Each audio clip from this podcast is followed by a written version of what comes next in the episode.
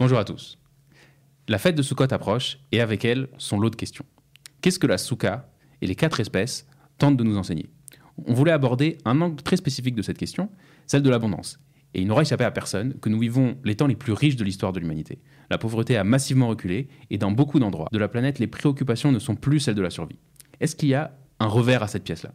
Qu'est-ce que l'opulence de nos sociétés met en danger et comment cette problématique est liée à la fête de Sukkot? Alors Gabriel, je reprends la question juste avant. Comment la problématique de l'abondance est liée à la fête de Sukkot?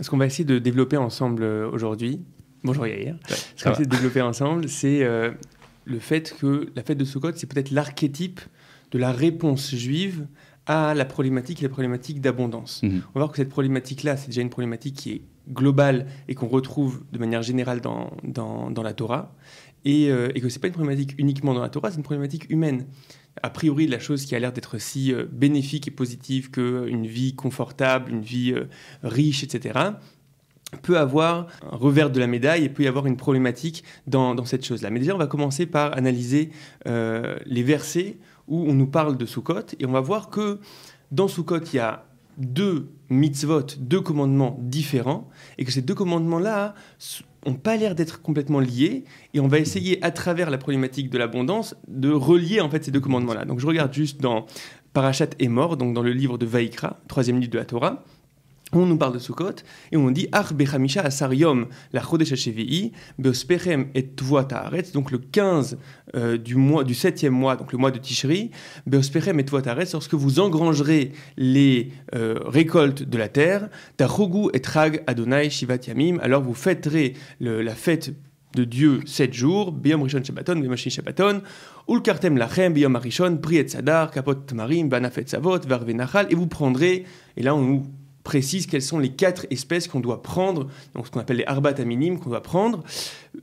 Usmartem, Nifnachem, Lokirem, Shivat et vous vous réjouirez, donc en prenant hmm. ces quatre espèces-là, vous vous réjouirez devant euh, Hachem, votre Dieu. Et donc là, a priori, ça va bien avec cette problématique de l'engrangement, c'est le moment où on engrange, le moment où on est face à toute la richesse qui nous a été donnée pendant l'année, et on nous demande de prendre ces quatre espèces et de se réjouir face à Dieu. Donc on voit que cette mitzvah-là de Arbat Minim, a priori, a un, lien avec le moment de l'année qui est le moment de la récolte. Et c'est-à-dire que tu comprends le moment de la récolte comme le moment où on rencontre, si tu veux, le fruit de notre travail et qu'on commence à profiter. Donc. On commence à profiter du fruit de travail, on engrange et on nous demande de le vivre d'une certaine manière, de vivre dans une espèce de, on va en parler, d'une vie dans une espèce de reconnaissance, on peut être d'émerveillement face à ce qui nous a été donné. Mhm. Très bien. Par contre, la suite, le verset d'après, on nous dit Besukot teshvu shivat yamim. Donc, a priori, à ce même moment-là, Besukot teshvu shivat yamim, vous devez résider dans des cabanes, dans des soukot. Quand les Arabes d'Israël, yeshu besukot. Toute personne dans le peuple d'Israël doit maintenant résider mhm. dans des soukot. Pourquoi? Les Magnidou Doroterem, pour que vos générations puissent savoir, qui au et Ben Israël, que j'ai fait résider dans des cabanes les fils d'Israël lorsqu'ils sont sortis d'Égypte.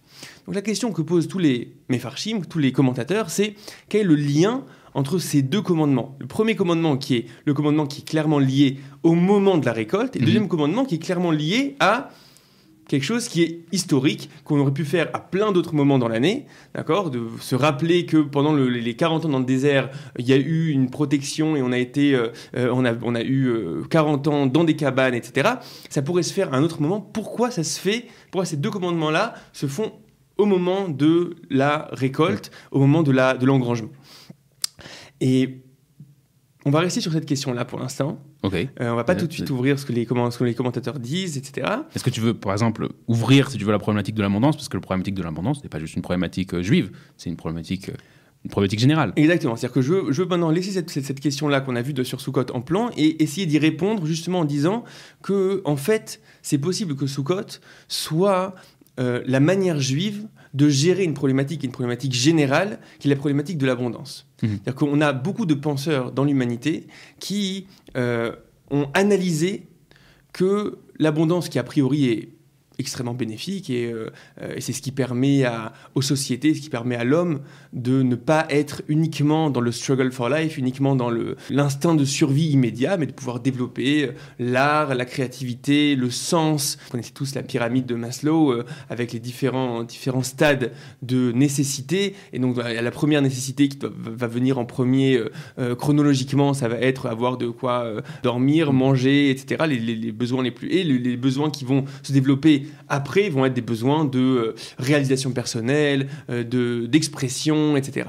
Donc on est, c'est évident a priori que l'abondance est quelque chose qui est quelque chose de positif. Pour autant, on voit que dans la pensée humaine, beaucoup de penseurs euh, ont dit que ce qui va souvent faire le déclin d'une civilisation, c'est justement le fait qu'elle va mal gérer cette réalité d'abondance. Avant qu'on arrive au, déclin des civilisations, je voudrais juste remarquer que, par exemple, dans, la Torah elle-même, il y a énormément de...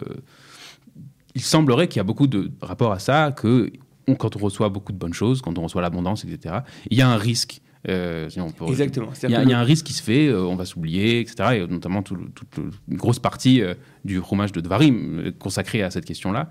Exactement. C'est-à-dire qu'en fait, on voit que cette problématique-là, on la rencontre pas qu'à Soukot, mais ça va être un thème qui revient de manière permanente dans, euh, dans la Torah et, dans nos, et chez nos sages. Euh, on va donner quelques exemples quand même pour, donner, euh, pour, pour avoir une idée. la question qui se pose, en fait, c'est on va poser la question comme ça. Est-ce que la Torah euh, prône une vie qui est une vie euh, euh, de martyr, qui est une vie justement qui serait dans d'asset, de, justement pas dans l'abondance, etc. ou est-ce que la Torah au contraire revendique qu'il faut vivre une vie qui est une vie pleine et ça. Donc la première chose qu'on va voir, c'est dans le livre de Devarim, donc dans le, le, dernier livre de la Torah, au chapitre 8, on voit כי השם אלוקיך מביאך אל ארץ טובה, ארץ נחלי מים, עיינות ותהומות, יוצאים בבקעה ובהר. Hachem va t'amener dans une, sur une terre qui est une terre bonne. Mhm. Et il y a tout un descriptif de tout ce que cette terre va t'apporter. Eretz Rita ou Seora, Vegefen Veteena, Verimon, Eretz Zait, Shemen Vache. Une terre qui sera remplie de blé, d'orge, de, de, de, de, vignes, etc. Euh, une terre où coule le lait et le miel. C'est la célèbre expression Eretz Zavatra la voûte vache. C'est-à-dire qu'on voit qu'il y a ce projet-là, je vous amène dans une terre où, le verset d'après, une terre où vous ne serez pas dans, un état de misère. A priori, donc on a l'impression que la vocation du peuple juif, c'est de pouvoir vivre une réalité qui est une réalité de confort, d'abondance, euh, et, et, que c'est dans le plan, c'est dans le projet. Et on voit même que les Avot, les pères Abraham, Yitzhak et Yaakov, on ne nous raconte pas que c'était des figures euh, qui étaient en dehors de la société. non, c'était des figures, des figures qui étaient des figures riches, des Plus figures que ça, très riches, extrêmement riches. La, la, Torah euh, se laisse à décrire euh, combien la, les grandeurs des richesses d'Abraham, euh, les troupeaux et le nombre de, de, moutons et de chameaux. Donc c'est très, on a beaucoup l'impression que c'est positif. Il y a notamment des passages du Talmud qui disent que les prophètes, pour être prophète, il faut être riche entre autres. donc il, y a, il, y a, beaucoup de choses qui ont l'air de dire que la richesse c'est quelque chose de positif. Exactement. Et d'un autre côté, donc c'est pour ça la complexité du message, c'est que dans ce même chapitre, dans ce même chapitre de Devarim, donc chapitre 8, Ishamer lecha pen tishkar et elokecha lebilti shamor mitzvotav. Je saute un peu. Pen tochal vesavata, de peur que tu manges et que tu sois rassasié. Ou batim tovim tivne veyashavta, et que tu euh, construises de belles maisons et que tu sois et que tu y résides. Ou vekacha utzoncha yerbeyun vechesavezav yerbelecha, et que tu es plein d'or et d'argent. Veram levavra veshacharta et Hashem. Et alors, veram levavra, première problématique, c'est ton cœur va s'élever dans le sens d'orgueil. Première problématique, c'est une problématique d'orgueil. Et Et deuxième problématique, c'est une problématique d'oubli. a deux problématiques très intéressantes qu'il faut arriver à comprendre, qui vont être lorsqu'on est dans cette situation d'aisance, de confort, d'abondance, alors on nous dit fais attention, euh, le peuple d'Israël fait attention parce que ça va mener à Ram Levafra, à de l'orgueil et ça va mener à un certain oubli. Donc on va essayer d'analyser ça par la suite, mais déjà, dans un premier temps, on va juste poser ça là. Mm et dire on voit que la Torah, et c'est pas la seule fois, euh, il y a des versets un peu plus, un peu plus tard dans, dans le livre de Devarim qui dit euh, Vaishman Yeshurun Vaivrat, que le peuple d'Israël va s'engrossir et va donc renier, ou Vaivrat va, va donner un coup de pied. Donc c'est, on a cette complexité-là qui à la fois, a priori, le projet est que on vive une, une vie de société abondante, et d'un autre côté on nous dit c'est pas si facile que ça. Mhm. C'est pas si facile que ça, et il y a de fortes chances, la pente est raide, il y a de fortes chances que tu te prennes les pieds. Fortes chances que tu te prennes les pieds dans cette histoire-là. Je vais juste ramener deux sources très rapidement. Première dans l'Ecclésiaste, dans Kohelet, qui dit Yesh ra'ach rola ra'iti il y a un mal que j'ai vu sous le soleil, Osher shamour les beralav les ra'ato. Alors, Une richesse qui est euh, gardée pour celui qui le, pos- le pos- le possesseur, les pour son propre mal. C'est-à-dire que la richesse peut devenir quelque chose qui nous pourrit, quelque chose qui devient euh, quelque chose qui ne va pas être bénéfique, mais au contraire, encore plus extrême. C'est un midrash dans Eliyahu Zuta qui va dire la chose suivante. Melamed chez Chazar Akadosh Baoru al kol midot tovot shebaolam. Ça nous apprend que Hachem a passé en revue toutes les bonnes qualités qu'il existe dans ce monde. Velo matza mida tova l'Israël et la aniout. Et il n'a pas trouvé de meilleure qualité pour le peuple d'Israël que la pauvreté. Mhm. C'est-à-dire que, comme si on disait, lorsque ça va pas, lorsque vous ressentez le manque, alors tout marche. Tout marche. Vous arrivez à être des personnes qui euh, sont ouvertes à la transcendance, à être des personnes qui sont peut-être ouvertes au sens, des personnes qui sont ouvertes à l'autre. Lorsqu'il y a pauvreté, ça, ça on sait faire. D'accord? La grande question, et c'est peut-être le challenge en fait, peut-être le challenge que la Torah nous pose, c'est est-ce que vous êtes capable d'être une société qui réussisse, une société qui marche, d'avoir une vie qui marche, d'accord? Et que pour autant, ça ne, se ça ne se traduise pas par quelque chose qui va pourrir ou qui va justement ne pas être bénéfique. Et on voit que c'est pas juste une réflexion de la Torah. Donc déjà, déjà on va poser ça là. La Torah pose ça de manière très claire qu'il y a une complexité, mais euh, j'ai vu un peu dans, dans- chez le Rav Sachs, qui ramène évidemment plein d'auteurs que je ne lirai, je pense jamais. Le Rav Sachs lit euh, tranquillement. Il ramène, je crois, trois auteurs. Euh, Ibn, Ibn Khaldoun du XIVe siècle, donc un auteur euh, arabe qui va faire une théorie sur la, montée et la chute des civilisations, où il dit que c'est justement la richesse et l'abondance qui va créer des, qui va créer des civilisations qui après deviennent se ramollissent, qui partent en mode de, de décadence. Il ramène aussi euh, Giambattista Vico, qui est un penseur italien, et jusqu'à jusqu'à notre nos jours, Niall Ferguson, qui apparemment a- a aussi écrit ce genre de théorie. Donc c'est une problématique, une problématique qui est connue au niveau, au niveau de l'humanité, mais elle n'a jamais été aussi actuelle en fait. C'est-à-dire Oui, c'est très clair que on vit aujourd'hui dans des sociétés qui sont, euh, qui sont probablement une des plus riches de ce que l'histoire de l'humanité a jamais connu. Et, euh, et- et c'est intéressant parce que le mot décadence que tu as dit, c'est le mot euh, qu'utilisaient les Romains pour décrire le déclin de leur propre civilisation. Mhm. Et c'est effectivement ça, qui disait on fait, on fait plus la guerre. on se- quand, quand les Romains ont conquis le monde, ils étaient euh, au, au top. Il y avait encore un drive. Il y avait encore quelque chose à faire, tu vois, mais après qu'ils aient conquis le monde, ils avaient plus rien à faire. Ils se sont laissés aller au, au petit plaisir de la vie et ils ont fini par être, par être euh, évacués par euh, des gens qui avaient plus, le, qui avaient plus d'ambition. Euh, donc c'est ce que tu es en train de dire, c'est que c'est non seulement euh, une, une problématique que la Torah présente, mais c'est une problématique que la Torah présente parce que c'est une problématique humaine en fait, c'est une problématique de l'humanité euh, qui est pas, si tu veux. Je pense qu'on a, on a tous l'intuition en fait. On a tous l'intuition. toute personne qui a des enfants, sur- on a l'expression pourri gâté. Qu'on a tous l'impression qu'il y a quelque chose qui peut être dans l'abondance, qui peut être dans, dans le fait de, de- de recevoir trop, qui peut être problématique. Et donc, faut analyser en fait. Faut analyser. C'est ça ce qu'on va essayer de faire ensemble. Analyser. Ouvrir la réflexion sur cette question-là. Qu'est-ce qu'est-ce qui fait que ça peut bugger? Qu'est-ce qui fait que ça peut ne pas marcher? Et, euh, et, et, euh, je reviens sur le fait que c'est particulièrement actuel en fait ces 100 dernières années. C'est-à-dire que le, le, le, le- le caddie moyen qu'on a, y compris des gens simples, c'est, ça ferait, euh, euh, je sais pas quoi, ça, ça donnerait envie euh, aux, aux plus grands empereurs romains, d'accord? C'est-à-dire qu'on vit une réalité, pour la plupart, euh, je suis pas en train de dire que tout est toujours facile, etc., mais on vit une réalité qui est euh, relativement abondante, confortable, où le ressenti de manque se fait pas, se, se fait pas, se fait pas ressentir. Et je veux revenir sur cette complexité-là. La complexité, c'est, c'est évidemment positif.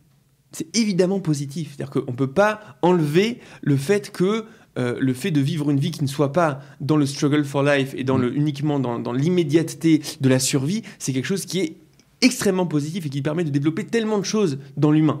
Mais d'un autre côté, on ne peut pas non plus se voiler la face, ou on ne peut pas se priver de, de l'obligation de réfléchir à comment on fait pour que ce soit bien géré cette chose-là.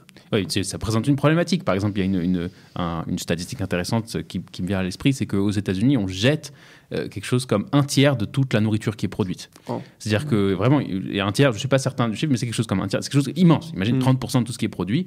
Et les États-Unis produisent assez de, assez de nourriture pour, pour nourrir une, quelque chose comme 80% de l'humanité. Mm. Donc, euh, donc y a une, c'est sûr que ça soulève une problématique. On a trop de choses. On a, et, et c'est très juste ce que tu as dit tout à l'heure. Le... Sur le plan personnel, on comprend très bien. Quand on a mm. des enfants, surtout quand on a des enfants, on comprend que euh, leur rendre la vie trop facile, c'est pas une bonne idée. Mm-hmm. Euh, donc, je, reviens à la question. Si on rentre maintenant dans, dans, dans ce, dans ce sujet-là, où est-ce qu'elle est Comment tu commencerais à décortiquer cette problématique? Où se trouve l'équilibre euh, mm. de, de, ce rapport-là à la richesse? on va, on va, essayer de, de, présenter trois grands axes en fait de problématiques possibles. Alors c'est pas quelque chose que, que j'invente, je me base sur un, un penseur juif euh, qui est un de, un de mes maîtres, qui s'appelle le Rav Amnon Dokov, qui est en train d'écrire un livre sur le sujet, qui a beaucoup, beaucoup euh, travaillé ce sujet-là, et j'ai la chance d'être en contact avec lui, d'avoir pu, lire, euh, d'avoir pu lire une bonne partie de son livre. Et donc lui, il va décortiquer, on va pas, on va pas voir tous les axes que lui, que lui il développe, mais il va décortiquer ça de la manière suivante. Déjà, il dit un truc assez intéressant en introduction, il dit que en général, la pensée juive est très bonne pour gérer une réalité qui est conflictuelle. Lorsqu'il y a un conflit, lorsque la société face à nous euh, nous pose un challenge qui est un challenge clairement conflictuel, alors on va développer tout un monde de réponses. on va voir tous les sages à travers les âges euh, vont souvent être des réponses à des problématiques auxquelles on doit faire face. Mais là, a priori, dans l'abondance, il n'y a pas quelque chose qui est clairement conflictuel. On n'est pas face à quelque chose qui est mauvais. D'accord? Où on où la ligne se situe. À quel, à quel, point, à quel moment tu dis, peut-être que trois vacances euh, par an, c'est déjà trop. On sait pas clair. Où ça se situe exactement? Euh, où, on est dans un, dans un, confort qui est extrême et qui va devenir quelque chose qui peut peut-être ramollir? Où ça, se, où, ça, où ça se joue? Donc c'est pas quelque chose qui est conflictuel. Donc dans le fait que ce soit pas conflictuel, c'est possible que on se sent exempté de réfléchir vraiment de manière profonde à ces questions-là en fait. Mmh. Alors que c'est possible que ce soit euh, la question qui façonne beaucoup plus notre quotidien que plein de questions qui ont l'air hyper conflictuelles, qui aujourd'hui euh, préoccupent beaucoup le monde juif. Mhm. D'accord? Alors, on va dire juste comme ça de manière schématique les trois axes et après on va essayer d'y réfléchir ensemble. Le premier axe, c'est, on pourrait dire, le rapport au plaisir, à la anaa, euh, l'hédonisme. Le deuxième axe, ça va être le rapport euh, à l'individualisme, la montée de l'individualisme, la montée du self. Et le troisième axe, c'est quelque chose que moi j'ai rajouté, je ne l'ai pas vu chez lui, mais, mais je pense que c'est aussi juste, c'est la problématique peut-être de la frivolité. Okay. Il faudra expliciter ces trois, ces trois éléments. On y rentre. On rentre maintenant là-dedans. Donc, je, je, reprends la problématique qu'on essaie de voir ensemble. C'est, ok, très bien, on voit qu'il y a une complexité dans euh, l'abondance. En quoi? Où ça se joue? Quel, sont, quel est le problème? Qu'est-ce que ça... Que, on, a une intuition qu'il y a quelque chose qui, quelque chose qui va pas lorsqu'on va vivre une vie qui est trop euh, soft et trop euh, euh, où tout va bien sur un, long fleuve, sur un long fleuve tranquille, etc. Mais ok, venons on essayer maintenant de décortiquer ça. Alors la première chose qu'on a, dont on a voulu parler, c'est de l'hédonisme, du plaisir. donc le Rav Dokov va faire une distinction qui est assez intéressante sur le, deux sortes de plaisir en fait.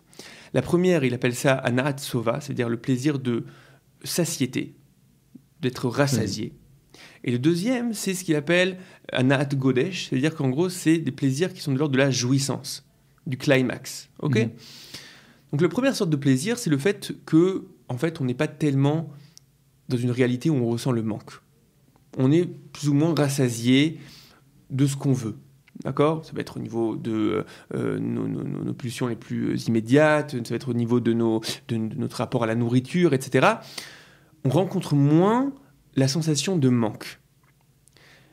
Quel problème ça peut créer, cette chose-là? Quel problème ça peut créer, le fait de moins ressentir cette sensation de manque, de moins être capable d'être face à cette sensation de manque et de la surmonter? Le fait que c'est pas un drame, c'est pas un drame des fois d'avoir de, de, cette sensation de manque. Et on peut analyser ça hein, de de manière, de manière différente. La première chose, c'est une grande partie du travail moral. C'est la capacité à ce qu'on appelle en hébreu l'itrot sipukim. en français, j'ai pas trouvé vraiment de mots. Euh, on va dire, c'est le fait d'être capable de, surmonter un contentement Temporiser. immédiat. surmonter un contentement immédiat. C'est-à-dire que vient une pulsion, vient quelque chose qui donne envie, mhm. d'accord? Une grande partie du travail moral, c'est le fait de dire là non, là non. Et pourquoi? Parce que je suis sensible au fait que dans le fait de refuser ça, je construis quelque chose qui a plus de valeur. Ok? Pour toute personne qui a fait euh, un régime dans sa vie, euh, j'y connais quelque chose, euh, toute personne qui a fait un, régime dans sa vie, c'est qu'il faut être capable de ne pas prendre ce qui donne envie maintenant, mais parce qu'il y a quelque chose qui a plus de valeur sur le long terme. Toute personne qui a du mal à arrêter de fumer, même problématique. Mais même dans, toute, problématique morale, la problématique de fidélité dans le couple, c'est à peu près ça. C'est-à-dire qu'il peut y avoir quelque chose qui est de l'ordre de l'immédiat, de la pulsion immédiate, et tu as envie de dire non, moi j'ai envie de construire quelque chose qui est quelque chose qui a beaucoup plus de valeur, qui est sur du long terme, qui n'est pas là immédiat et, et clinquant, mais je suis capable de vivre ce manque-là parce que je, euh, euh, j'estime le, ce que je suis capable de gagner sur le long terme à partir de ça. Mais ça, si tu veux, c'est une problématique qui a lieu vraiment que dans les sociétés qui sont abondantes, parce que dans une société qui n'est pas abondante, si tu veux, où la richesse n'est pas disponible, euh, ben, tu n'as pas le choix d'être confronté, à, d'être confronté à ton manque. Si tu veux. Exactement, c'est-à-dire qu'en fait, le muscle de, d'être face au manque, et c'est pas grave, ok ce muscle-là, il est beaucoup plus développé. Et moi, je vois qu'avec, par exemple, avec mes enfants, j'ai réussi à mettre le doigt sur qu'est-ce qui m'exaspérait dans le fait, dans, dans le fait qu'ils voulaient la chose tout de suite et que c'était un drame sinon. Mm. C'est-à-dire qu'il y a quelque chose, il y a quelque chose qui, où tu dis, ça ne peut, peut, pas fonctionner dans la, dans la vraie vie. Dans la vraie vie, tu peux pas maintenant mal vivre le moindre, le moindre manque, la moindre insatisfaction. Ça ne pourra pas fonctionner. Mhm. Ça ne pourra pas, fonctionner dans la, vie morale, même dans la vie du travail de l'homme sur soi, y compris pas forcément dans le moral. Quelqu'un qui doit maintenant travailler pour ses examens, et eh ben, il doit être capable de dire bah non, j'irai pas, euh, j'irai pas en boîte ou j'irai pas au pub, etc. Et je, je, vais, je, vais, je vais bosser. Donc c'est un muscle qui peut euh, ne pas être travaillé dans une société qui est une société où, au final, à quel point on côtoie la faim, à quel point on côtoie euh, le manque Pas tellement. Donc lorsqu'on va être face à un message qui est un message qui vient et qui te restreint, et en effet le message de la Torah, et là c'est intéressant de, se rendre compte que le message de la Torah va beaucoup dans ce sens. Oui, ça place un contexte de restriction très très euh, très serré pour ceux qui... Il y a des restrictions, il y a des choses qu'on peut faire, des choses qu'on ne peut pas faire, mhm. etc. Et on peut dire que la Torah clairement nous fait travailler ce muscle-là. Euh, mais je ne sais pas à quel point une société, une société uniquement dans le confort et dans l'abondance, est capable de faire travailler ce muscle-là. Ça, c'est le premier point, qui est un point assez fondamental.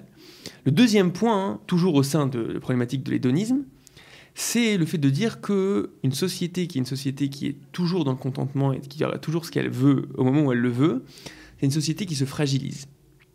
Parce qu'au final, la vie humaine n'est euh, pas un long fleuve tranquille. Et que tu le veuilles ou non, il y aura des moments où il va falloir euh, être capable de, surmonter des choses. Ça peut mm. venir de l'intérieur, ça peut être des maladies, ça peut être des, tristesses, ça peut être toutes sortes de choses. Et euh, si tu as toujours été euh, cajolé, c'est possible que ça puisse pas, que, tu, que retrouves pas, que tu trouves pas les ressources pour pas être brisé face à la moindre chose qui se fait pas exactement comme toi tu voudrais. Mm. Il y a un, il y a un auteur qui s'appelle Jonathan Haidt, qui est un psychologue euh, qu'on a déjà cité euh, ici. On a déjà cité parce que euh, je l'apprécie beaucoup, je crois que toi aussi, mhm. qui ramène un écrivain que je connaissais pas, qui a développé un terme qui s'appelle l'antifragilité. Alors, ce que l'antifragilité Il dit non, l'antifragilité, c'est pas la solidité. Quelque chose de fragile, quelque chose qui se casse lorsqu'il y a un choc. La solidité, c'est quelque chose qui ne se casse pas lorsqu'il y a un choc. L'antifragilité, c'est quelque chose qui se renforce lorsqu'il y a un choc. Et il dit l'espèce humaine est fondamentalement antifragile. Fondamentalement, c'est le fait d'être exposé à des difficultés, à des manques, à des choses qui vont pas, qui font que on développe des capacités de surmonter. Pour ceux qui s'intéressent, il s'agit de Nicolas Nissim Taleb qui a développé ce terme notamment dans. Il a, le, livre s'appelle Antifragile. Ah, son livre s'appelle comme ça. Je, crois, que, je crois que c'est le terme du livre. Euh, c'est donc, euh, celui qui a écrit le, le, signe noir euh, sur des phénomènes statistiques très rares. Mais bon, c'est je crois qu'il est statisticien en fait. Il est statisticien à base. Ouais. Exactement. ok, donc c'est un terme qui est intéressant et je trouve que c'est une, une, idée assez juive parce que je sais pas si tu sais, mais il y a une dracha assez connue que un mashber, c'est-à-dire une crise, d'accord Donc un moment où ça va pas. Mm. en hébreu, la chevet à la mashber, c'est quoi? C'est une femme qui s'assied dans le lieu où elle va accoucher. Mashber, c'était l'endroit en fait, où les femmes accouchaient. C'était le, le, lit qui était fait en forme pour que les femmes puissent accoucher. En fait. Donc en gros, c'est voir la crise comme une possibilité de justement euh, euh, faire accoucher des choses. Donc c'est une idée qui est assez juive. Je reste maintenant dans l'histoire de l'hédonisme, mais maintenant pas dans le fait, dans ce qu'il a appelé la, le, plaisir de la satiété, mais dans le plaisir, de plaisir de jouissance. la différence, c'est quoi la différence euh? La différence, c'est que dans un cas, c'est le fait de ne pas sentir le manque, mhm. mais c'est pas waouh. ok? Et dans l'autre cas, le plaisir de jouissance, c'est le waouh. C'est ce que nos amis tunisiens appelleraient le kiff. Ok? C'est le, le, c'est le fait d'avoir des moments de, de, euh, où ça déborde, où c'est, en plus. D'accord? C'est le moment, le moment de climax. D'accord? Et il analyse de manière très juste le fait qu'une société qui, où ça devient de plus en plus accessible, les moments qui sont les moments de jouissance, les moments de waouh, c'est une société qui va euh, peut-être perdre la capacité de vivre la norme. C'est-à-dire que c'est possible que maintenant la vie normale devienne terriblement grise et insipide. Hmm. Et du coup, on arrive à cette peut-être cette éthique là de à l'éthos, tu vois, de la, vie extrême, de vivre des choses incroyables, d'être d'être spécial, d'être unique, d'être. Euh, ouais, c'est-à-dire que c'est possible qu'il y, a pris une espèce de, tu ne peux sentir que tu es vivant que lorsque c'est waouh, que lorsque c'est et donc tu as on pourrait donner l'exemple un peu dans, la nourriture, tu vois. Est-ce que tu es capable de profiter d'un verre d'eau frais, tu vois? Ou est-ce que tu es capable de profiter de, quelque chose de simple, tu vois? Ou est-ce qu'il y a besoin que les choses soient particulièrement salées ou pas? C'est un peu ça l'idée. C'est-à-dire que la, la problématique, c'est lorsque on est tellement exposé à des moments de jouissance et des moments d'extrême que c'est extrêmement difficile pour nous après de vivre la vie dans sa, euh, dans sa normalité. Mhm. ok? Il y a déjà il y a, des, de, la, neuroscience très intéressante qui se fait là-dessus. Par exemple, il y a notamment, il me semble, un des neuroscientifiques assez en vue, je crois, aux États-Unis, qui s'appelle euh, Andrew Huberman, qui a euh, développé cette espèce de modèle de la dopamine où il explique qu'en fait, à chaque fois que tu fais quelque chose de plus en plus extrême, tu as des, des, pics de. Je ne saurais plus dire, je crois que l'hormone c'est la dopamine dans, dans, ce cas, des, des, grands pics, etc. Et au fur et à mesure que tu vis cette même chose extrême, et eh ben, le pic est de plus ou moins grand jusqu'à qu'il soit en fait, ça ne change plus ou moins rien. et pour avoir quelque chose de plus, il faut aller plus loin. Il faut aller chercher encore plus loin. Et, il faut. Et en fait, ton cerveau s'habitue, il s'habitue à, vivre une extrémité. Et, si tu veux continuer à avoir ce, mm. cette euh, satisfaction, cette, cette, euh, le rush, comme on dit en anglais, il faut aller encore plus loin. Il faut se, lancer dans des choses. Et donc, ça, ce que tu, ce que es en train de dire, c'est que ça, nous fait donc ça peut être dans des perdre complètement les pédales. Ouais, donc ça peut être dans des, dans, des, problématiques de drogue, etc. Il y a une, psychologue qui s'appelle Anna Lemke qui a écrit un livre qui s'appelle Dopamine Nation, où elle explique aussi cette problématique-là, mais elle explique de manière encore encore plus grave, qui dit qu'en fait, comme le cerveau cherche à retrouver une mesure, alors lorsque tu as un pic de dopamine, tu as, as, après un pic de quelque chose que j'ai oublié, qui, euh, qui, au, qui, au contraire crée un bad. ok? Qui au contraire crée un bad. Euh, et, et, et, donc, en fait, ce que ça fait, c'est que dans la recherche de dopamine, et eh ben, en fait, on, va souvent, après, traîner pendant de longues, longues périodes, des semaines, des, euh, des sentiments de, de, de, de, déprime, de tristesse, etc., qui sont en fait la manière de qu'a le cerveau de recréer une de recréer une, une, espèce d'équilibre. Donc c'est bref, c'est hyper intéressant. Toutes les problématiques de l'addiction, c'est aussi euh, mm. c'est aussi quelque chose qui peut euh, qui peut rentrer dans cette problématique là. Donc OK, là on a essayé de mettre de, développer ce premier axe qui est le fait que OK, une société où les plaisirs à la fois les, plaisirs, les, plaisirs de satiété et à la fois les plaisirs de jouissance sont de plus en plus euh, euh, de plus en plus commun et facile et évident, etc., on, arrive à comprendre que ça puisse euh, créer des euh, problématiques. Et donc la grande question, c'est la question qu'on va essayer de voir aussi à travers Soukot, c'est ok alors comment on gère ça? Mhm. Comment on gère ça? Est-ce que ça doit nous demander d'apprécier à nouveau les moments de manque? Ça doit nous demander de peut-être cultiver des fois des moments de manque? Okay, une... inventer du manque artificiel en fait quelque part. Manque artificiel exactement. Et une bonne partie de la halakha qui pourrait être catégorisée dans cette. Ouais. Euh, euh, je, ne pense, pas que le manque de la halakha soit le manque pour le manque. En général, en général, il y a une bonne raison, mais elle cultive, elle cultive ce muscle clairement. C'est peut-être un effet secondaire. Ouais. Mais, mais au final, euh, clairement, on vit dans une réalité où il y y y a une notion de retenue. Ok? Super. On passe à, on passe à la deuxième, au deuxième aspect. Évidemment, c'est des, des, thèmes qu'il faudrait, il faudrait beaucoup plus développer et tout, mais bon, c'est le but, c'est d'avoir une vision, une vision globale. Le deuxième aspect que tu as évoqué, c'était l'individualisme. Le deuxième aspect exactement, c'est l'individualisme. C'est le. Alors l'individualisme, on va pas pouvoir dire que c'est uniquement la société d'abondance et de confort qui va amener la problématique de l'individu euh, par rapport au collectif, etc. Euh, il y a plein, plein, plein d'autres, euh, d'autres facteurs. D'accord Plein de facteurs philosophiques, culturels, etc. Mais la société d'abondance a aussi un rôle là-dessus. A aussi un rôle dans le fait qu'on euh, met beaucoup plus l'accent, le focus, on se vit beaucoup plus comme un individu que comme un une partie d'un tout, une partie d'une nation, une partie d'une longue histoire ou une partie même d'une famille. Euh, la, notion de, self qui devient extrêmement centrale va être accrue par la société d'abondance. Pourquoi? Ça, à nouveau, c'est le Rav Dokov qui le, qui le met en valeur, à mon avis, très bien. Ce qu'il va dire, c'est que dans une société qui est une société difficile, où la vie est difficile, ça crée ce qu'il appelle une chevra megouyeset. C'est-à-dire ça crée une société qui est une société mobilisée. D'accord? Mhm. Où tout le monde doit finalement euh, jouer son rôle pour que ça fonctionne. D'accord? Il y a du travail pour tout le monde. Il y a du travail pour tout le monde. La phrase connue de Joseph Trumpeldor, euh, donc un des pionniers du sionisme euh, incroyable, si vous voulez, il y a une vidéo chauffard qui raconte la vie de Joseph Trumpeldor, je vous invite à aller la voir. Mais lui qui était quelqu'un qui, avait énormément de capacités dans plein de domaines, etc., lorsqu'il est arrivé en Israël, il a dit Im tsarir galgal ani galgal. S'il faut une roue, je serai une roue. D'accord? C'est-à-dire que ce qu'il faut, je serai. Là, je ne suis pas dans euh, qu'est-ce qui me développe, qu'est-ce quelles sont mes aspirations, etc. Et encore une fois, c'est bien, c'est important et c'est bénéfique le fait qu'on soit aujourd'hui dans une société où euh, la personne puisse avoir sa propre créativité, soit, à l'écoute mhm. de, euh, de, sa personne, etc. On n'est pas contre. Mais peut y avoir, mais peut y avoir un, autre extrême qui est l'incapacité en fait de regarder au-delà de son ego, de son propre nombril, l'incapacité à se rattacher à des, euh, à des grandes trajectoires, à des grandes destinées. Alors, je me rappelle un jour, j'avais guidé j'avais guidé en vieille ville mmh. des jeunes, euh, pratiquants en plus, 25 euh, ans comme ça. Et, je leur, et euh, donc moi j'étais tout, tout, feu, tout flamme à expliquer, regardez, on voit de nos propres yeux la renaissance du peuple, etc. Vous voyez, il n'y avait rien, il y, avait rien il y a 150 ans, et regardez... Grande ambiance, ouais. vous regardez le peuple juif qui revient des quatre coins du monde, etc. Et ça se voit à Jérusalem. On est en train de vivre le, le euh, et, je me rappelle de la personne qui m'avait dit écoute, j'entends ce que tu dis, mais euh, ça me parle pas trop. Je, je vois pas qu'est-ce que ça, mm. qu'est-ce que ça a à faire avec, avec, avec ma vie à moi. Non, moi, je m'étais arraché les cheveux comme euh, rarement.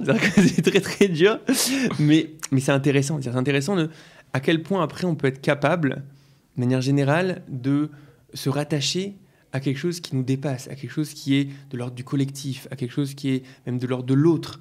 Ou est-ce que tout va être uniquement euh, relié à, euh, à, mon individualité? donc pourquoi l'abondance mm. euh, crée ça? L'abondance, en fait, enlève la nécessité, en fait. La nécessité de... Il de, bah, faut qu'on travaille ensemble, d'accord? Mm. Et, c'est même vrai au niveau familial. C'est-à-dire qu'au niveau familial, pendant des générations et des générations, la famille, c'était pas juste... c'était pas juste le lieu où tu es éduqué, etc. La, famille, c'était ce qui te permettait de, de, de faire face à la réalité difficile de ce monde. On vivait en famille, d'accord? Ce cercle-là était extrêmement important il n'y avait pas d'assurance, il n'y avait pas de dire s'il m'arrive quelque chose et si je tombe malade, eh ben, j'ai intérêt d'avoir une famille qui est une famille qui est vachement euh, solide pour être pour, pour, me permettre cette stabilité là. J'ai entendu il y a pas longtemps d'un économiste dont je me souviens plus le nom, il dit mais avant la retraite, avant qu'on faisait qu'on prenait de l'argent du salaire pour, mettre, pour mettre en retraite pour nous, toujours comment ça marchait? Avant, l'investissement dans la retraite, c'était l'investissement dans les enfants. C'était mm. les enfants qui après euh, que toi tu puisses plus travailler parce que tu es, trop vieux ou euh, et eh ben c'était les enfants qui reprenaient le business ou faisaient eux-mêmes leur propre. Euh, leur propre entreprise, par prenez soin de leurs enfants. Donc la retraite, c'était tes enfants. Donc tes enfants, c'était l'investissement le plus important que tu pouvais faire euh, dans ta vie. Et c'est pour ça euh, que, que, c'était que c'était que c'était que c'était extrêmement important et formuler différemment ce que tu es en train de dire c'est que on est devenu tellement efficace économiquement mm. que, que, le travail qui était si tu veux la participation de chacun euh, à la société, à l'ensemble, à, mm. la conscience collective euh, de l'ensemble, est devenu en fait le travail pour soi. C'est-à-dire, et, mm. ça, ça, si tu vas participer à, à la euh, l'individualisation, l'atomisation, l'atomisation de la société, et on se retrouve tout seul. Si, tu veux, je, peux citer, il y avait, j'ai le livre ici, dans le livre de Rav Sachs, qui s'appelle Moralité, il cite effectivement une, une, statistique qui est intéressante, qui est que aux États-Unis, dans les 50 dernières années, aux États-Unis, le nombre de foyers où il y a une seule personne, et non plus mhm. une famille, a doublé. Donc on imagine qu'il que, y a 50 ans, il y a Et pareil, je crois de 40%, ça a augmenté en, Grande-Bretagne. C'est euh, immense. C'est-à-dire que maintenant, les gens vivent seuls. Les gens vivent qui se peuvent se permettre de vivre seuls. Ça les a cette, cette, euh, cette, disposition, si tu veux l'abondance, mhm. les a individualisés quelque part. Parce que c'est possible. Après, probablement, peut-être tu vas nous en parler, mais il y a peut-être quelque chose de plus profond qui fait qu'on en arrive là. Mhm. C'est pas, comme tu dis, c'est peut-être pas seulement euh, que c'est possible, mais il y a quelque chose dans, les stats, dans, les stats marrantes. Il y a dans il y a un auteur qui s'appelle David Brooks, hyper intéressant, qui est un juif new-yorkais, euh, qui, euh, qui ramène une stat qui s'appelle, je crois, le, le, questionnaire du narcissisme, qui apparemment avait été fait dans les années 30 et a été refait en 2005. On demandait, on demandait plusieurs questions à la personne, mais en gros, la question c'est est-ce que vous vous considérez comme quelqu'un de très important on, demande ça à des adolescents. Hein. adolescents est-ce que tu te considères comme quelqu'un de très important? Genre dans les années 30, je crois que les résultats c'était 20% qui disaient oui. Ok? En 2005, c'est 80% qui disent oui. Ok, donc c'est hyper intéressant. Mais c'est intéressant parce que c'est positif aussi. Il y a quelque chose, de, positif. C'est important. Il y, a, clairement quelque chose de positif. Chacun est important. Si tu considères pas que tu es important, tu peux dire bah, je vais rien faire, etc. Le monde a été créé pour moi. C'est quelque chose qui est. La non-importance, c'est aussi la paresse. Ça peut aussi arriver à la paresse. Ouais, mais c'est que mais mais mais le la problématique que tu soulèves, c'est la problématique de l'atomisation. En fait, c'est mm. en fait, à quel point, euh, à quel point j'arrive à me définir non pas uniquement comme un atome, mais j'arrive à me définir comme appartenant à plein de cercles. Et c'est aussi moi. D'accord? Et j'ai pas l'impression maintenant de devoir faire un effort pas possible pour appartenir à ce cercle-là, mais au contraire, c'est, c'est, ça vient pas d'une nécessité, peut-être, que, peut-être qu'à l'époque ça venait d'une nécessité, mais arriver à sentir que ça vient d'un accomplissement, mhm. en fait. Que le, le, le, la, rencontre, la rencontre avec l'autre, le fait de, que le jeu devienne un nous, d'accord? Le nous familial, le nous communautaire, le nous euh, national, etc. C'est pas quelque chose qui est au dépens, d'accord? Mais c'est au contraire un élargissement. C'est quelque chose qui et, c'est possible que, euh, que là, on soit dans, cette problématique-là. Problématique ça va créer une problématique de cohésion sociale. C'est-à-dire qu'au final, chacun, chacun pour sa pomme et chacun, chacun ne se vit que. Euh, ça peut créer des problématiques terribles, à mon avis, au niveau des foyers. C'est-à-dire qu'une société qui est de moins en moins habituée à vivre ensemble et à faire attention en fait que je suis pas le seul nombril euh, dans, dans, cette histoire-là. Il y a nombrils dans cette histoire. Voilà, exactement. que ça, à mon avis, ça peut expliquer peut-être une grande grande partie des euh, euh, des explosions de des taux de divorce, des taux de, de, de, difficultés aussi à créer des, à créer des familles, etc. C'est-à-dire que c'est une vraie réflexion à avoir, une vraie réflexion à avoir et, et, comment on recrée le fait que sans perdre le fait que oui, il y a un individu et on veut, on veut, le, on veut le mettre en valeur, mais comment on crée aussi le fait que ce ne soit pas au dépens de personnes qui sont capables de vivre, de vivre une réalité collective, une réalité nationale, et de vivre même quelque chose qui, même un idéalisme, quelque chose qui te dépasse toi, d'accord? C'est-à-dire que c'est pas juste dans le c'est pas juste horizontalement c'est aussi verticalement. Mm. verticalement est-ce que tu es capable maintenant de pas être que dans la satisfaction personnelle mais de te donner pour quelque chose qui te dépasse? Ok? C'est aussi une problématique. Donc ça c'est la deuxième problématique qui peut être mise en qu'on peut, qu'on peut réussir à, à voir dans, dans cette histoire d'abondance. Et enfin la frivolité. Et enfin la frivolité. La frivolité alors ça le Rav Dokov l'a pas ramené mais j'y ai pensé. Si on regarde un petit peu dans, dans l'histoire humaine, on voit souvent que euh, l'homme dévoile ses qualités en moment de crise. Moi, je vois ça beaucoup dans. je travaille sur les vidéos chauffards, euh, donc les, grandes figures historiques incroyables qui ont fait de grandes choses, etc. C'est assez rare qu'elles se soient développées au XXIe siècle au Luxembourg. en général, c'est euh, pendant la guerre, c'est la création de l'État, c'est des moments où c'est des moments de crise et il va falloir sortir de soi, il va falloir révéler des qualités d'être que, euh, qui ne se révèlent pas dans le confort, qui ne se révèlent pas dans l'abondance, qui se révèlent justement lorsque, euh, lorsque ça va pas, lorsque ça va mal. Et il y a quelque chose en fait de l'ordre de la, en hébreu, on dit euh, la caloute roche, d'avoir une, une, tête légère. Et, mm. à contrario, le de roche, avoir la tête lourde, sentir que ta vie est significative, sentir que tu es là pour peu de temps et que tu as envie de faire quelque chose, et tu as envie d'avoir un impact, et que tu as envie d'aider. Cette chose-là, souvent, elle se, elle, euh, malheureusement, lorsque tout va bien, alors on, peut ne pas le faire naturellement. Et, je pense qu'un des, un des challenges de nos sociétés, de sociétés c'est peut-être, je pense que la plupart des gens ne hein, sont pas des gens mauvais. Je pense qu'on n'est plus face à des sociétés euh, où tu as euh, une barbarie euh, pas possible, etc. tu regardes à l'époque les, les, raids sur des villages.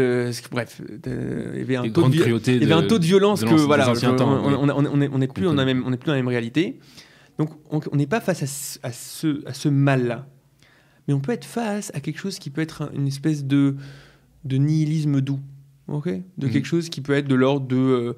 Il n'y a pas on se laisse un peu aller, métro boulot dodo pour que, pour que ça fonctionne. Et, euh, et, euh, et, voilà, quoi. Et on va vivre une vie confortable, et être dans le, divertissement, et, et, quelque chose qui est un peu de l'ordre de la frivolité. Je vais pouvoir maintenant discuter pendant des heures de, des derniers Marvel et euh, devenir un, super fan de je sais pas quoi, etc. Écoute, t'as 40 ans, tu, me, tu, tu, parles de, tu parles de Marvel, etc., et t'as fait 8 heures de queue pour le dernier Marvel, deux secondes, genre, il y a quelque ça, chose. Ça, c'est déjà de l'enthousiasme assez hein rare. il, y a quelque chose il, y a, quelque chose à faire dans cette vie. Tu T'es pas là que pour ça. Et, et, ça, je pense que c'est une, une, problématique, une problématique importante et intéressante. dire comment on fait pour que cette vie douce, ok, euh, ne soit pas quelque chose qui devienne, euh, euh, qui, entraîne en fait une frivolité, qui entraîne un manque d'engagement, un manque de, un manque de menschiout, on va dire en, en, yiddish, de, de, de, créer des, de créer des gens, des gens qui sont... Euh, des adultes, j'ai envie de dire, c'est ça que tu as envie de dire. Ouais, créer, des, créer des adultes, c'est des gens qui ont une responsabilité, qui ont envie de vrai, pour le monde. Je pense que c'est aussi, une, aussi une problématique, une problématique qu'on a. Je pense qu'il faudrait encore longtemps discuter de cette problématique euh, du jeu et de l'enfantilisation de la société. Parce qu'à mon sens, il y a aussi quelque chose de positif là-dedans. Mais mm. il ne reste plus énormément de temps et j'aimerais bien qu'on arrive à, la question de comment est-ce que tu rattaches cette problématique qu'on a maintenant développée pendant une bonne demi-heure à Sukkot. C'est quoi la réponse juive qui est. Euh, qui, qui, se, qui, qu'on peut dégager de Sukkot je, pense on va essayer de voir Sukkot comme un espèce d'archétype de réponse juive. Maintenant, la réponse juive, à mon avis, elle est beaucoup, beaucoup plus large que ce que je vais dire. Mais c'est intéressant de réfléchir à Sukkot de cette manière-là. À nouveau, le Rav Dokov va développer le fait qu'il remarque que dans la Torah, face à une nouvelle problématique, on va toujours voir qu'il y a une réponse qui est double. la mm. réponse va devoir être double. La solution va devoir être double. On va devoir travailler avec deux vecteurs, deux mouvements différents qui sont contraires en fait. Le premier mouvement, il va, il va appeler ça euh, Peulat Nigoud. D'accord? Faire des actions qui vont dans le sens contraire. Contre-courant. À contre-courant. C'est-à-dire, si, si quelque chose va trop dans un sens, on va aller dans l'autre sens. On connaît ça euh, dans les, huit chapitres du Rambam, euh, qui est, on voit ça aussi chez Aristote, etc. Donc, que tu vois qu'il y a trop tendance à aller dans un certain sens, donc on va essayer de rabattre dans l'autre sens. Exemple classique, quelqu'un est trop radin, qui n'arrive pas à donner de l'argent, qui soit très très généreux pendant quelques temps, et après il retrouvera un équilibre. Quelque chose de, cet ordre-là, reprenons nos, exemples, d'accord? Donc si on voit qu'on devient, euh, qu'on est incapable de vivre la réalité de manque, qu'on a besoin de tout tout de suite, etc., ok, bah on va aller dans le, dans, le sens contraire, de mettre, en, de mettre en valeur le fait d'être capable de faire face à quelque chose qui est difficile. dans une grotte un peu, Voilà, exactement. Genre, on va mettre un peu... Donc ça, ça va être la poulette nigout, ça va être aller dans l'autre sens, ok? Mm. Très bien. Mais la Péolate Nigoud, d'une certaine manière, elle peut passer un peu à côté du fait que. Là, tu as une nouvelle problématique qui arrive, mais cette nouvelle problématique, elle a peut-être aussi des choses à apporter. Peut-être quelque chose qui est bon là-dedans. Et comme on a mhm. vu dans la Torah même, au final, le plan, c'est qu'on arrive à vivre une réalité d'abondance. Ça serait bien aussi, tu vois, on n'a pas envie de revenir euh, dans les états de, de, de, de, manque et de. Exactement, c'est-à-dire que donc il y a apparemment, y a, apparemment quelque chose à aller chercher là-bas. Et donc, la deuxième chose, c'est ce qu'on appelle Peulat Minouf. Peulat Minouf, on va traduire ça en français, ça veut dire la capacité de servir ça comme tremplin. C'est-à-dire voir maintenant qu'il y a des opportunités qui s'ouvrent grâce à cette nouvelle réalité. Ok? Et donc, prenons maintenant la, problématique de l'abondance à travers Sukkot pour voir qu'on peut voir ces deux mouvements-là. Mhm. Rappelez-vous, lorsqu'on a parlé de Sukkot, on a dit qu'il y a a priori deux mitzvot qui n'ont pas de rapport clair. La première mitzvah qui nous dit lorsque tu vas engranger, alors prends les quatre, les quatre espèces, des belles espèces, et réjouis-toi face à Dieu. Et la deuxième mitzvah, qui se fait au même moment, où on nous dit et par contre, tu vas sortir dans une, dans une cabane euh, pendant ces 7 jours-là pour te rappeler que tu as vécu mm. euh, pendant, 40, pendant 40 ans dans les cabanes. On a posé la question, quel est finalement le rapport entre ces deux choses? Et en fait, quand on analyse, on voit, qu'on on voit ici exactement ces deux vecteurs. On est face à la réalité de l'engrangement. La réalité de l'engrangement, euh, à l'époque euh, d'un monde agricole, c'est comme si on recevait euh, le chèque sur l'année. Ok, ton salaire annuel d'un coup, d'accord? Donc c'est un moment qui est un moment qui peut être un moment de suffisance, un moment où l'homme se, se referme au final sur son propre plaisir, son, son propre kiff, etc. Et à ce moment-là, on te dit, on, se, on te dit, fais le vecteur inverse.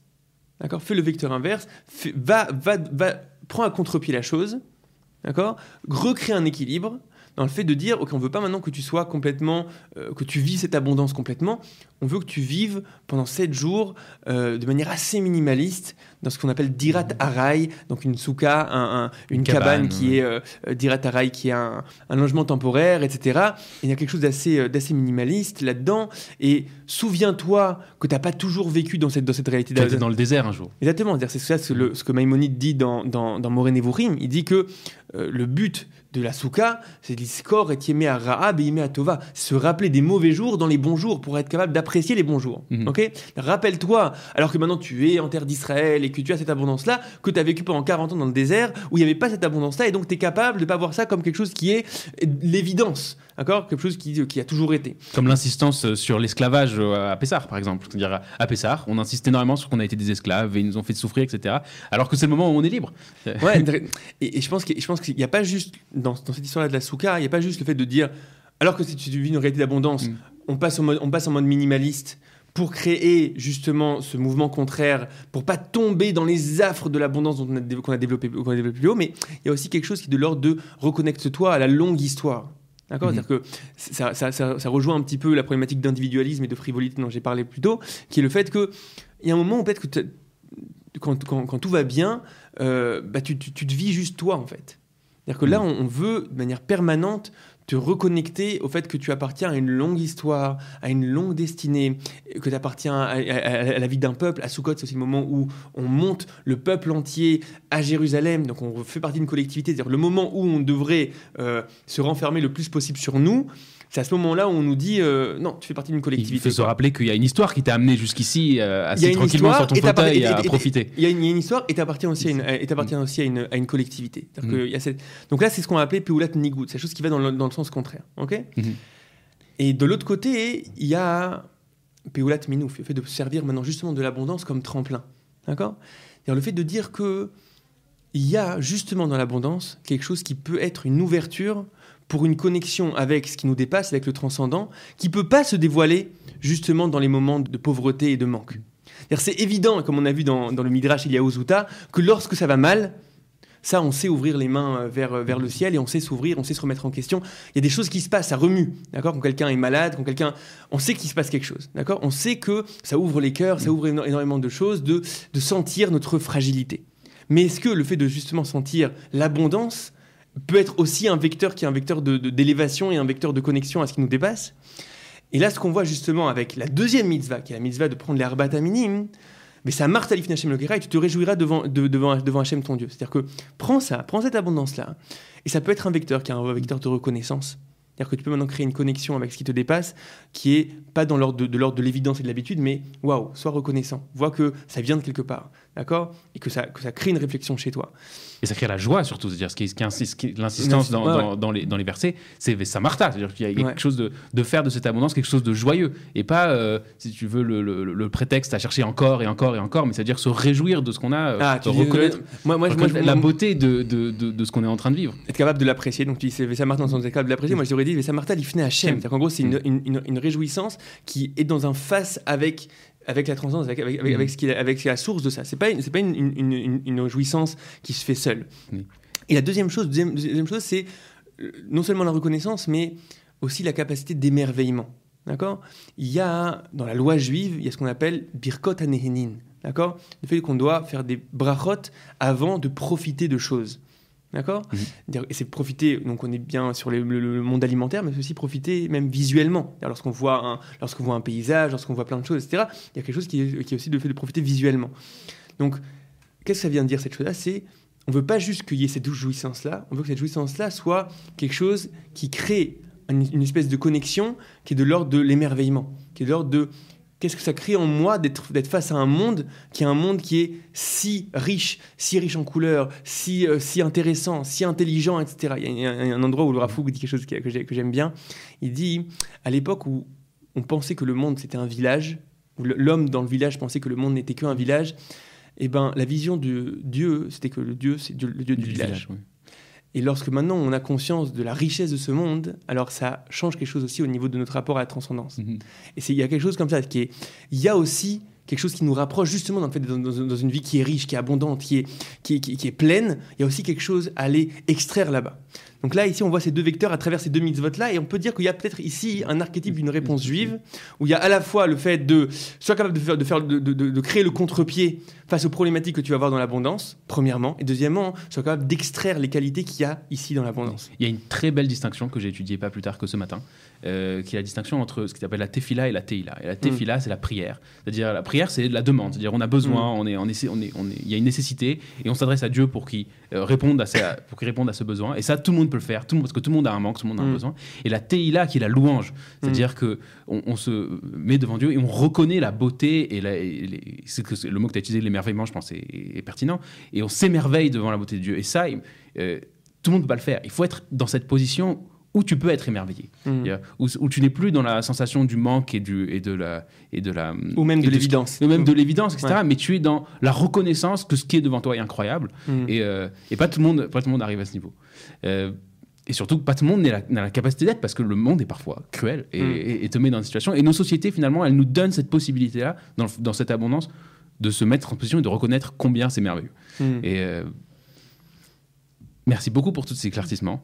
Et euh, j'espère que ça apportera euh, à, tous- à tous les auditeurs quelque chose C'est vraiment, le, vraiment début d'une réflexion. Début et on, est, réflexion on est- sur la- on est- on est dans une société où, où c'est un sujet important et dans nos vies on mm. sent que c'est un sujet important et euh, c'est intéressant de voir que la Torah a quelque chose de, pertinent à mon avis à, apporter à mm-hmm. cette réflexion là et Chag Sameach à, Samer. à très vite.